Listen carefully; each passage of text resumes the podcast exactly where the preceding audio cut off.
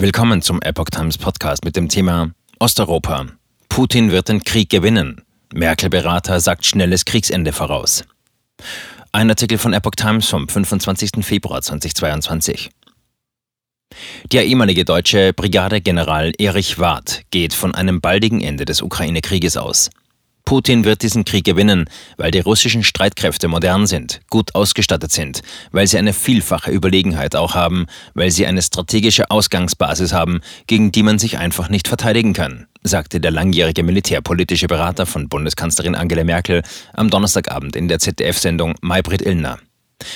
Militärisch gesehen ist die Sache gelaufen. Und meine Bewertung ist, dass es nur um ein paar Tage gehen wird und nicht mehr, sagte der Brigadegeneral außer Dienst weiter.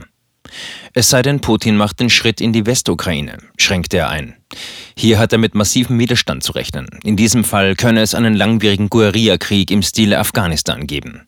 Dies werde der russische Präsident aber vermeiden. Deshalb glaube ich, dass er nicht das gesamte Land besetzen wird. Eine Aufnahme der Ukraine in die NATO ist wart zufolge mit Putins Annexion von Teilen der Ukraine endgültig vom Tisch.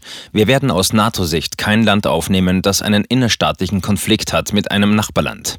Einen Angriff Putins auf osteuropäische NATO-Staaten hält der Militärexperte für unwahrscheinlich. Ich denke, Putin geht sehr rational vor, nicht hysterisch und auch nicht idiotisch, sondern sehr eiskalt, machtpolitisch agierend, lange geplant, das ganze drehbuchartig geskriptet. Und weiter, er macht sicherlich nicht den Fehler, das NATO-Gebiet anzutasten, weil er weiß, dann kriegt er die geballte Ladung des Westens ab und das kann er auch militärisch nicht durchstehen, konstatierte Wart.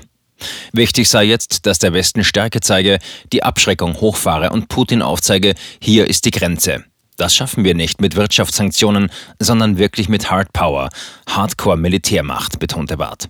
Das müssen wir deutlich machen, damit er keinen Appetit bekommt. Barth forderte zudem eine Stärkung Europas als Militärmacht. Wir werden letztlich von Putin nicht ernst genommen, weil wir diese militärische Schlagkraft als Europäer nicht haben.